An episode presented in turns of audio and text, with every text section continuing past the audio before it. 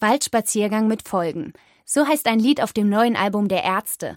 Das wäre aber auch eine passende Umschreibung dessen, was ein kleines Spinnentier alles anrichten kann. Die Zecke. Dass sie lästig ist, wusste man schon immer. Wie gefährlich ihr Biss allerdings sein kann, weiß man erst seit wenigen Jahrzehnten. Gerade jetzt im Sommer heißt es Aufpassen. Zecken lauern im Unterholz genauso wie in blühenden Wiesen. Ein Waldspaziergang kann deshalb schon schnell zum Arztbesuch führen. Radio KIT-Reporter Cornelius Sücker hat sich erzählen lassen, wie man hier am KIT die Blutsauger unter die Lupe nimmt. Die Natur betreibt einen ziemlichen Aufwand, um die Welt mit Zecken zu versorgen. Vier Entwicklungsstadien durchläuft eine Zecke im Lauf ihres Lebens. Zuerst bricht aus dem Zeckenei die sechsbeinige Larve hervor. Wenn sie mit genügend Wirtsblut versorgt ist, wird sie zur Nymphe, nun endlich mit acht Beinen und schließlich zur erwachsenen Zecke.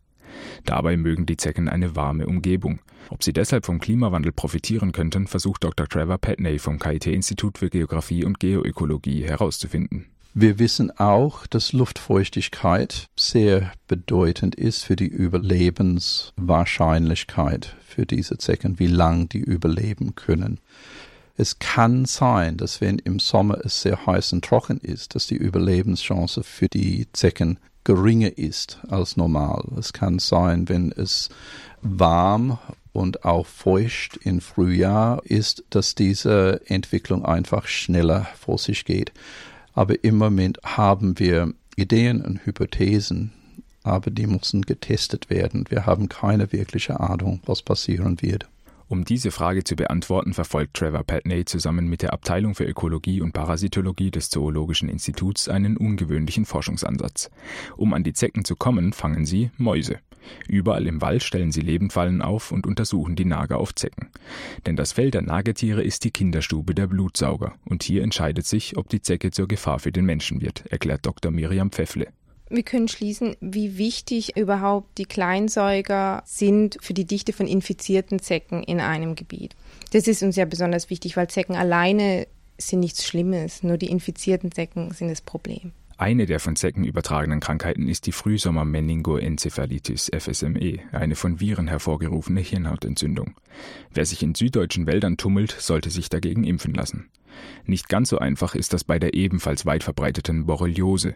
Da die Borreliose-Bakterien sehr unterschiedlich sind, war noch kein Impfstoff erfolgreich. Auch die Borreliose kann das menschliche Nervensystem beschädigen.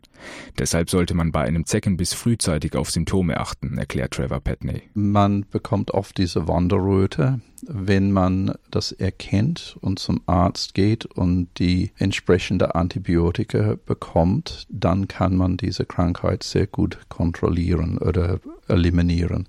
Das Problem kommt, wenn man die Krankheit nicht erkennt und dann gibt es Spätfolgen, die von sehr großer Bedeutung sein können. Ich kenne ein paar Leute, die tatsächlich eine Neuroborreliose haben und die haben ihre Arbeit aufgeben müssen. Und wenn diese Schaden schon eingetreten ist, dann gibt es sehr wenig, was man eigentlich tun kann.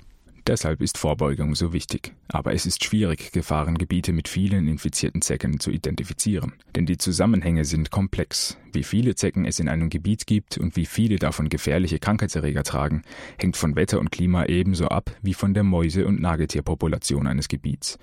Um das Zusammenspiel dieser Faktoren statistisch erfassen und quantifizieren zu können, sind noch einige Jahre an Forschungsarbeit nötig. Der Parasitologe Trevor Patney und die Biologin Miriam Pfeffle werden also weiter Mäuse und deren Zecken fangen und untersuchen. Bis auf weiteres helfen also nur die FSME-Impfung und die Zeckensuche nach jedem Waldspaziergang. Wenigstens bei einer Sache kann Miriam Pfeffle beruhigen. Die Zecken fallen nicht von Bäumen, das ist ein Mythos. Die Zecken sitzen auf Gras, auf der kurzen Vegetation, so normalerweise bis zur Höhe von 1,50 Meter maximal. Und wenn man dann zum Beispiel an einem Grashalm vorbeigeht und die Kleidung dran schleift, dann können die einfach dran hängen bleiben. Und wenn man ganz normale Kleidung trägt, finden die auf jeden Fall eine Lücke, wo sie dann auf die Haut kommen können.